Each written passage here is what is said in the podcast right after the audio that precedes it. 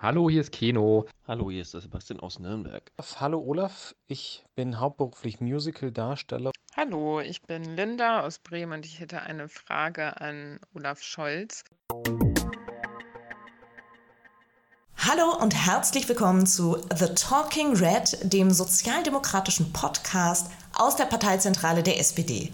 Mein Name ist Kaline Mohr und ich kümmere mich hier im Willy Brandt-Haus um digitale Kommunikation. Und ich freue mich riesig, dass ich es geschafft habe, in diesen turbulenten Zeiten Olaf Scholz kurz vors Mikrofon zu kriegen, unseren Vizekanzler, Finanzminister und natürlich auch den Kanzlerkandidat der SPD. Ich will mit ihm über den sogenannten Wellenbrecher-Shutdown sprechen, den Bund und Länder am Mittwoch beschlossen haben. Hallo Olaf, schön, dass du dir die Zeit für uns genommen hast. Hallo. Unsere Postfächer quellen momentan über auf allen Kanälen, weil uns so viele Menschen schreiben. Und sie schreiben uns, wie es ihnen geht, was ihnen fehlt, was ihnen Sorgen macht und vor allem auch, welche Fragen noch offen geblieben sind. Vergangene Woche drehten sich die meisten der Nachrichten, die wir bekommen haben, darum, dass die Leute gesagt haben, wir, wir empfinden hier einen Regelwirrwarr. Wir verstehen nicht, wo, was, warum gilt. Wir finden, es gibt Regeln, die widersprüchlich sind und wir kommen da nicht mal ganz mit. Jetzt habt ihr gestern, also Bund und Länder, haben am Mittwoch die, den sogenannten Wellenbrecher-Lockdown entschieden. Glaubst du, dass das Maßnahmen sind, die von den Leuten, die für mehr Klarheit und Verständnis sorgen und von den Leuten besser aufgenommen werden? Auch die bisherigen Maßnahmen werden im Großen und Ganzen ja sehr akzeptiert. Das zeigen immer wieder alle Umfragen. Und die funktionieren ja vor allem deshalb, weil ganz viele auch mitmachen. Das ist ja keine Sache, die einseitig von den Regierungen in den Ländern oder von den Gemeinden überall in Deutschland oder vom Bund beschlossen werden, sondern die werden ja auch mitgemacht. Trotzdem hat die öffentliche Debatte den Eindruck erweckt, man kann da nicht mehr richtig durchblicken und das finde ich ist auch nicht gut gewesen. Deshalb habe ich das auch kritisiert und gesagt, ich wünsche mir, dass nicht so viel durcheinander geredet wird, sondern dass man sich mal ernsthaft vorbereitet und zusammensetzt und dann gemeinsam Beschlüsse fasst, möglichst einheitliche für Deutschland und auch solche, die sehr fokussiert und zielgerichtet sind. Genau das ist jetzt auch passiert. Deshalb hoffe ich natürlich, dass das auch dazu beiträgt, dass alle verstehen, was jetzt los ist. Die erste Frage, die ich dazu einreichen möchte, kommt von Sebastian und der würde nämlich gerne verstehen, ob es irgendeine ein Ziel gibt für diese Maßnahmen. Also ähm, was wollen wir eigentlich damit erreichen? Und ich spiele dir die mal vor. Hallo, hier ist der Sebastian aus Nürnberg und ich möchte wissen, welches Ziel genau jetzt dieser Lockdown Deluxe oder Lockdown Light wirklich ähm, hat. Also welche Zahlen, ähm, weil man ja davor auch immer von Zahlen ausgegangen ist, welche Zahlen erreicht werden wollen, damit man auch sieht, okay, gut, die Maßnahmen, die jetzt äh, einsetzen, sollen dann auch in zwei Wochen wirklich zu sehen sein, weil das ist ja sowieso immer diese zeitliche Verzögerung. Das war die Frage von Sebastian. Kann, kannst du ihm da weiterhelfen? Eindeutig. Wir haben hohe Infektionszahlen, die immer weiter steigen. Es sind jetzt zuletzt über 16.000 Neuinfektionen gemeldet worden. Und das Fiese an dem Virus ist, dass diese hohen Zahlen dazu führen werden, dass es in den nächsten Tagen immer höhere Zahlen gibt. Das hat Konsequenzen nicht nur für die Zahl der angesteckten Menschen, die an der Virusinfektion erkranken, sondern auch für die Zahl derjenigen, die schwer krank werden, derjenigen, die intensiv betreut werden müssen in den Krankenhäusern und auch die Zahl der Toten. Wenn wir nicht rechtzeitig diese Steigerung begrenzen und wieder zu geringeren Zahlen kommen, dann wird das dazu führen, dass irgendwann unsere Kapazitäten in den Gesundheitsämtern, in den Krankenhäusern, obwohl sie viel größer sind als in fast allen anderen Ländern um uns herum, nicht mehr reichen werden. Wenn wir dann erst etwas tun, ist das zu spät. Und deshalb ist das Ziel der Maßnahmen ganz einfach dafür zu sorgen, dass nach dem einen Monat, wo wir in dem Bereich, der im weitesten Sinne was mit Freizeit zu tun hat, es hinbekommen, dass die Kontakte reduziert werden und die Infektionen darüber insgesamt in Deutschland zurückgehen. Aber ihr habt da keine konkrete Zahl festgemacht. So und so weit wollen wir runterkommen. Es ist keine konkrete Zahl festgemacht worden. Das wäre auch Größenwahnsinn, sowas vorhersagen zu wollen. Es ist nur so, dass wir eine sorgfältig erwogene Entscheidung getroffen haben. Zu der Entscheidung gehört, dass wir gesagt haben, wir wollen nicht Kitas schließen, wir wollen nicht Schulen schließen, wir wollen nicht, dass die Geschäfte zumachen müssen, obwohl dort Hygieneregeln intensiver beachtet werden müssen als zuletzt. Wir wollen auch nicht, dass die Büros und die Fabriken zumachen. Das war ja auch beim letzten Mal bei dem sogenannten Lockdown gar nicht der Fall. Aber wir wünschen uns natürlich, dass überall dort, wo Homeoffice möglich ist, wo man zu Hause arbeiten kann, das auch gemacht wird und von den Firmen eingeräumt wird. Aber wenn im Prinzip dann Kitas, Schulen, Geschäfte, Büros und Fabriken weiter auf sind, dann müssen wir in dem übrigen Bereich unserer Kontakte die Beschränkung massiv durchführen, damit wir den gewünschten Effekt erreichen. Hätte sich das nicht vermeiden lassen können? Das ist eine Frage, die hat uns Sophie geschrieben und die hat gesagt, wir seit Monaten haben Expertinnen und Experten vor dieser zweiten Welle gewarnt und es kommt ihr so vor, als sei da niemand so richtig darauf vorbereitet. Olaf, hätte die Politik in den vergangenen Monaten etwas anderes machen können, äh, sich besser vorbereiten können auf diese Situation? Es hat viel Vorbereitung gegeben und es ist auch sehr viel Geld investiert worden in die Gesundheitsämter, in deren technische Ausstattung, in die ständige Weiterentwicklung der Corona-Warn-App, in die Entwicklung von Impfstoffen, auch von Schnelltests als Möglichkeit und den Testkapazitäten, so dass wir jetzt viel besser vorbereitet sind auf diese Situation, als wir das vor einigen Monaten waren, als wir das erste Mal einen sehr umfassenden Lockdown gemacht haben. Und natürlich haben wir aus gutem Grund deshalb immer die Zahlen beobachtet und wussten, dass wenn die plötzlich ansteigen und wir merken, dass wir die Sache, wenn wir nichts tun, nicht mehr in den Griff kriegen, wir dann was machen müssen. Das ist die Entscheidung, die jetzt getroffen worden ist. Was zu den Umständen gehört, unter denen wir entscheiden, ist, dass das Virus so fiese ist, dass es sich erstmal im normalen Leben so anfühlt, als ob nichts los ist. Aber die Situation schon, ist schon brandgefährlich. Und das, glaube ich, muss man jetzt allen erklären, die vielleicht aus dem Alltagserleben, das sie haben, sagen, da ist doch gar nichts los. Ich habe mich jetzt seit drei Wochen, seit vier Wochen mit vielen Freunden getroffen, nie ist was passiert. Und jetzt plötzlich werden solche Maßnahmen verhängt. Aber wir merken das ja gar nicht, wo das Virus gerade von einem Menschen auf den nächsten überspringt. Wir wissen nur, das ist genau sein Geschäftsmodell. Also das Virus überträgt sich von Mensch zu Mensch und deshalb müssen wir, wenn die Zahlen plötzlich steigen, die Zahl der Kontakte reduzieren. Eine andere Methode gibt es nicht. Du hast gerade auch dieses sehr wichtige Wort Verständnis gesagt. Es ist ganz wichtig, trotz auch harter Maßnahmen ähm, auf Verständnis, Akzeptanz in der Bevölkerung zu stoßen.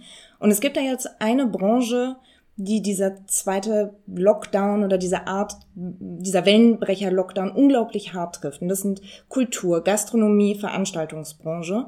Ich würde gerne aber mit Kneipen und Restaurants anfangen, weil da haben uns wahnsinnig viele Leute geschrieben, die wirklich angefasst sind, die, die sich ungerecht behandelt fühlen, weil die sagen, hey, wir haben monatelang Hygienekonzepte durchgesetzt, wir haben Maskenpflicht für unsere Gäste, wir haben Abstandsregeln, wir haben sogar jetzt im November dafür gesorgt, dass wir draußen sitzen können und Decken ausgeteilt und was nicht alles.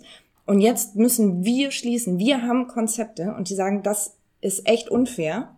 Und da habe ich auch eine Nachricht mitgebracht von Rika.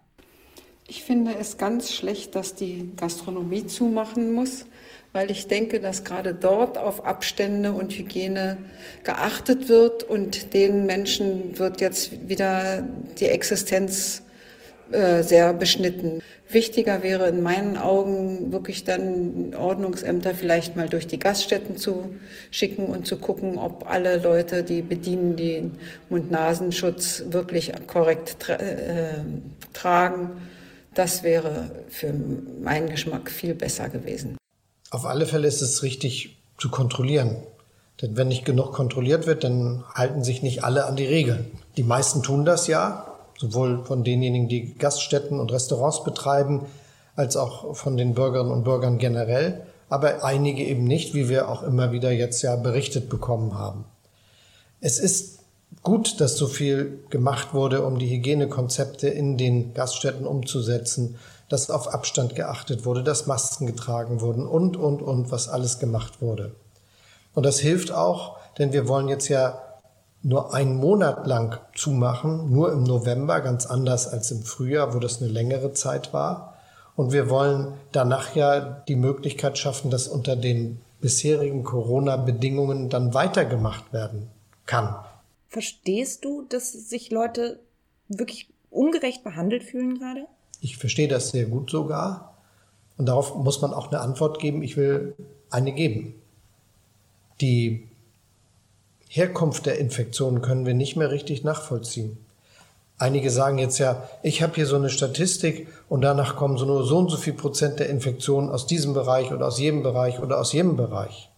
Aber die Wahrheit ist, 75 Prozent im Schnitt in Deutschland der Infektionen können wir nicht mehr zuordnen. Das heißt, die allermeisten Infektionen stammen aus unbekannter Quelle. Und deshalb gibt es gar keine richtige Möglichkeit zu sagen, wir entscheiden uns für diesen Bereich oder für jenen Bereich, weil dort besonders viele Infektionen stattfinden, sondern wir müssen uns entscheiden, dass wir bestimmte Bereiche zumachen, um die Zahl der Kontakte insgesamt zu reduzieren. Und dann braucht man Auswahlkriterien. Wir haben eben gesagt, Kitas und Schulen und Geschäfte und Fabriken und Büros, die sollen weitermachen, weil das für unsere wirtschaftliche Struktur wichtig ist. Und bei den anderen sorgen wir für diese Kontaktbeschränkung in der Annahme, dass wenn wir das in diesen Bereichen und im privaten Bereich machen, das dann auch die notwendige Wirkung hat. Und damit das für alle akzeptabel ist, setzen wir besonders viel Geld ein. Also wir investieren jetzt für diesen Monat bis zu 10 Milliarden Euro zusätzlich, ausschließlich um die wirtschaftlichen Nachteile auszugleichen, die diejenigen, die jetzt ihr Geschäft zumachen müssen oder ihr Theater oder ihr Kino, dann haben werden in diesem Monat. Und das haben wir besonders großzügig ausgestaltet, damit es wirklich dazu führt, dass niemand wirtschaftlich so geschädigt wird, dass er diesen Monat nicht überlebt. Ich habe übrigens gehört, dass du da eine ganz treibende Kraft ge gewesen seist, bei dieser Großzügigkeit, den Kulturbetrieb oder überhaupt Betriebe zu unterstützen. Ist das so? Ich habe mir sehr viel Mühe gegeben und ganz früh dafür geworben, dass wir eine großzügige Unterstützung machen. Übrigens ist die auch deshalb möglich, weil wir fokussiert sind, weil wir zielgerichtet handeln. Es ist eine Maßnahme für einen Monat und es ist eine Maßnahme, die sich nicht auf die gesamte Wirtschaft, sondern auf einen Teil unseres Zusammenlebens und unserer Wirtschaft bezieht. Und da können wir dann auch viel mehr tun, als wenn wir eine Maßnahme ergriffen hätten, die bei allen gelten würde, weil dann würden wir nicht so großzügig sein können, wie wir das jetzt sein wollen. Ich würde dir trotzdem gerne noch eine Nachricht vorspielen von Till Brönner. Er ist äh, Jazzmusiker und so ein Star-Trompeter. Und er hat gestern ein Video veröffentlicht bei Facebook und Instagram, was er sagt, was er vorher noch nie gemacht hat. Und äh, ich finde, man hört dieser Nachricht wirklich an, wie verzweifelt und, und wie wütend der Mann ist gleichzeitig. Und ich habe, wir haben, wir spielen jetzt nicht die ganze Nachricht, sondern ich habe sie äh, ein bisschen zusammengekürzt, aber hoffe, ähm, das bringt das Wichtigste mit rüber. Ich werde euch aber das ganze Video auch nochmal in den Show Notes verlinken, dann könnt ihr das nachschauen. Mein Name ist Till Brönner. Ich bin 49 Jahre alt und ich bin Musiker und Fotograf. Wie kann man einzelnen Konzernen Milliarden in den Vorgarten werfen und der Veranstaltungsbranche Arbeitslosengeld 2 anbieten? Aber es geht um Gerechtigkeit, um 130 Milliarden Umsatz und um viele, viele Menschen. Und bis heute gibt es kein funktionierendes Hilfsprogramm, das dieser Tatsache ernsthaft Rechnung trüge. Was hier gerade passiert, verstößt gegen alles, was ich über Deutschland gelernt habe und wofür wir mit unserem demokratischen Selbstverständnis stehen. Das Land steht kulturell still und die beweglichsten und ehrlichsten tretet ihr gerade mit Füßen. Ganz klar, das ist der Grund, warum wir gesagt haben, wir setzen jetzt für einen Monat nur 10 Milliarden ein. Ungefähr das wird die Summe sein, wenn alle die Hilfe in Anspruch nehmen, die das machen können, die wir dazu brauchen. Und das zeigt, dass wir genau daran gedacht haben, wie man helfen kann. Zum Beispiel auch den Künstlern, die einfach auftreten und Musik machen und gar nichts anderes tun als genau das oder Fotografen, um jetzt diese beiden Beispiele aufzugreifen, die können jetzt davon profitieren, weil wir sagen, wir nehmen zum Vergleich den Monat November des Jahres 2019, was jemand dort verdient hat, daran wollen wir ohne möglichst viel Bürokrat möglichst ohne viel Bürokratie dann gewissermaßen den Zuschuss bemessen und bei Betrieben bis zu 50 Mitarbeiter sollen das dann 75 Prozent dieses Umsatzes sein.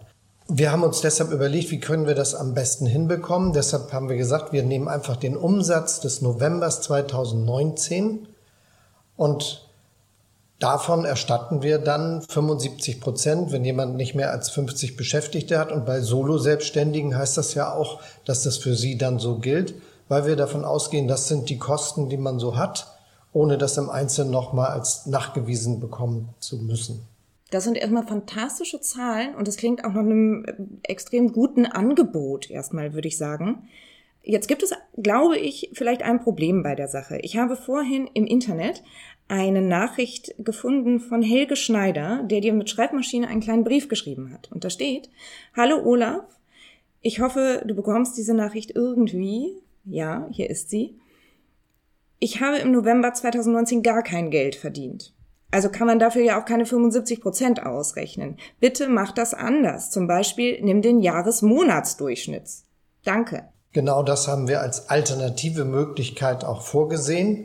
Also gerade bei Solo-Selbstständigen kann es ja sein, dass der Monat November nun der schlechteste war im letzten Jahr. Und deshalb kann dann auch jemand sagen, ich möchte das der, der Durchschnitt für das ganze Jahr monatsweise ermittelt wird und dann nehmen wir diesen Monatsdurchschnitt als Maßstab.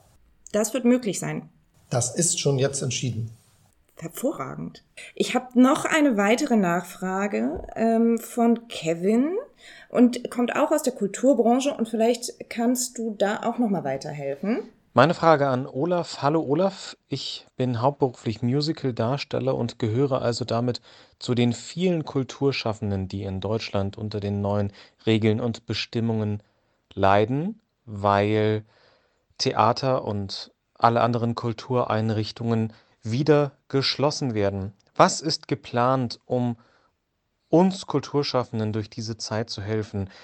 Denn der erste Versuch mit den mit den Geldern für Solo-Selbstständige ging ja ein bisschen nach hinten los durch die Einschränkung auf Betriebskosten, was natürlich viele freiberufliche Künstler und Solo-Selbstständige nicht haben.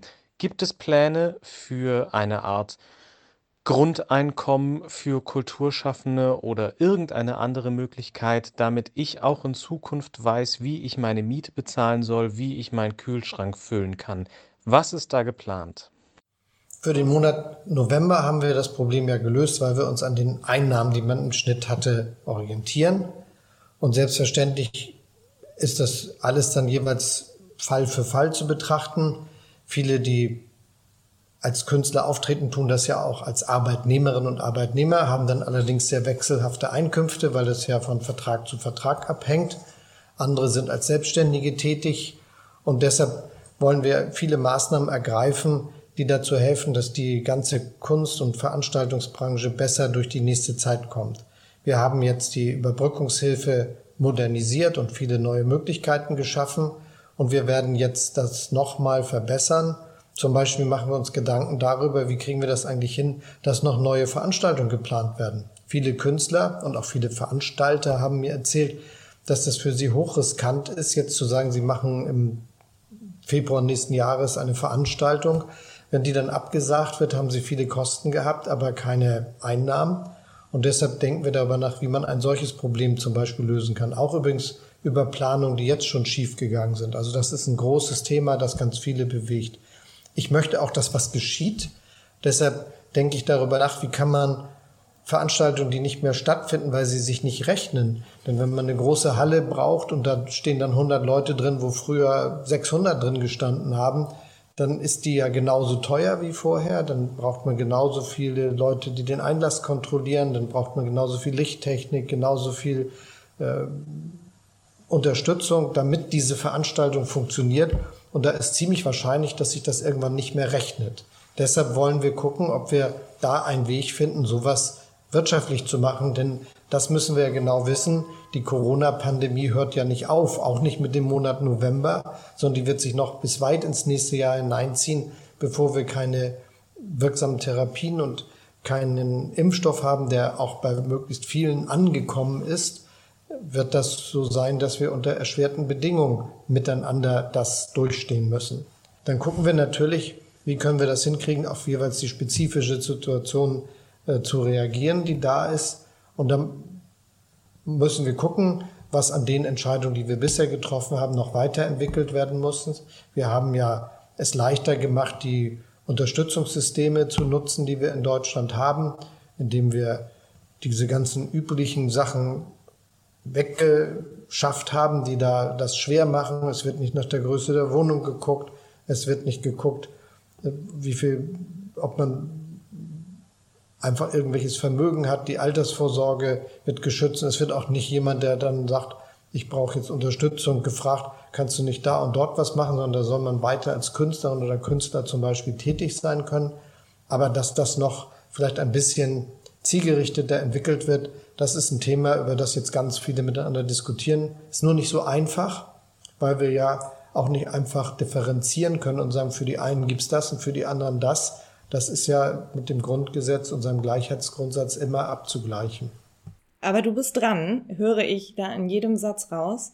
Wir versuchen eine gute Lösung zu finden und ich glaube, das gehört auch zur, zu den Aufgaben, die gute Politik hat, dass wir immer wieder genau gucken, was muss sein.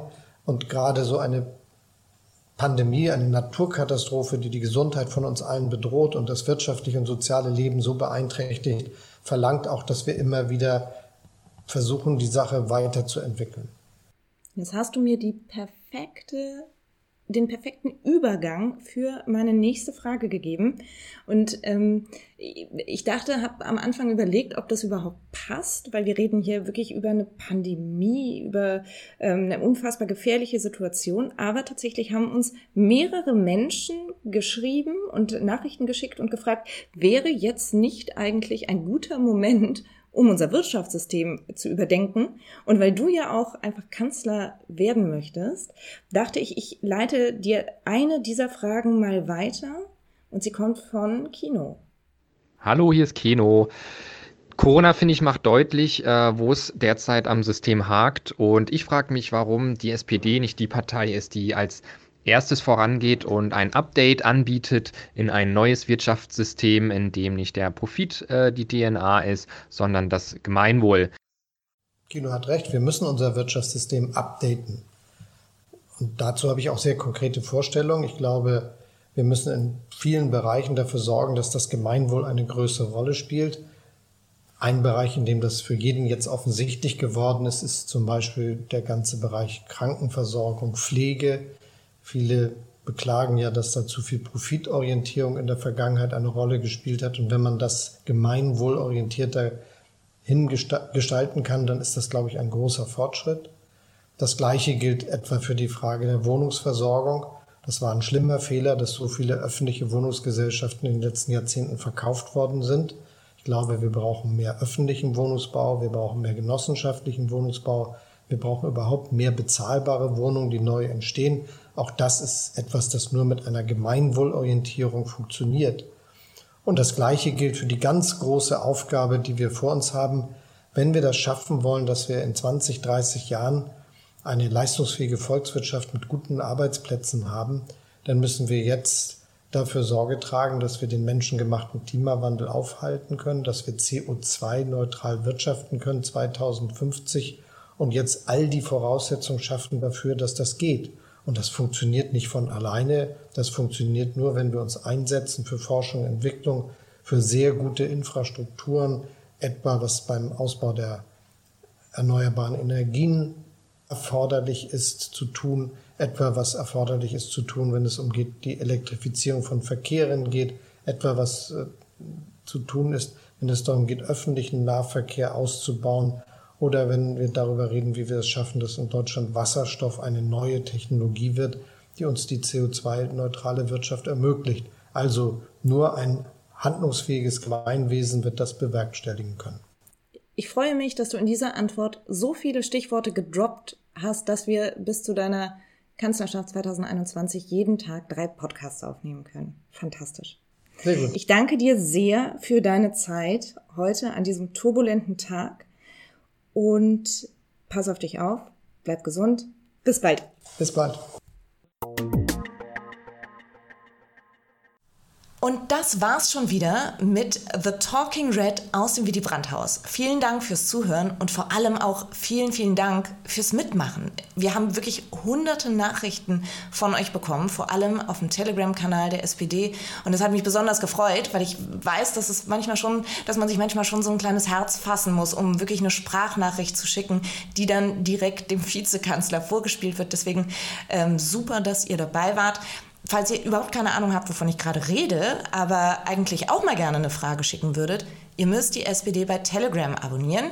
Das könnt ihr machen, indem ihr bei Telegram einfach SPD-Bot-Bund sucht und uns dort abonniert. Oder wir werfen euch den Link ähm, nochmal in die Show Notes dieser Podcast, dieses Podcasts, sodass ihr nur noch draufklicken müsst. Oder ihr googelt einfach SPD und Telegram und dann müsstet ihr auch relativ schnell auf unsere Seite kommen, wo wir genau erklärt haben, was ihr wie tun müsst.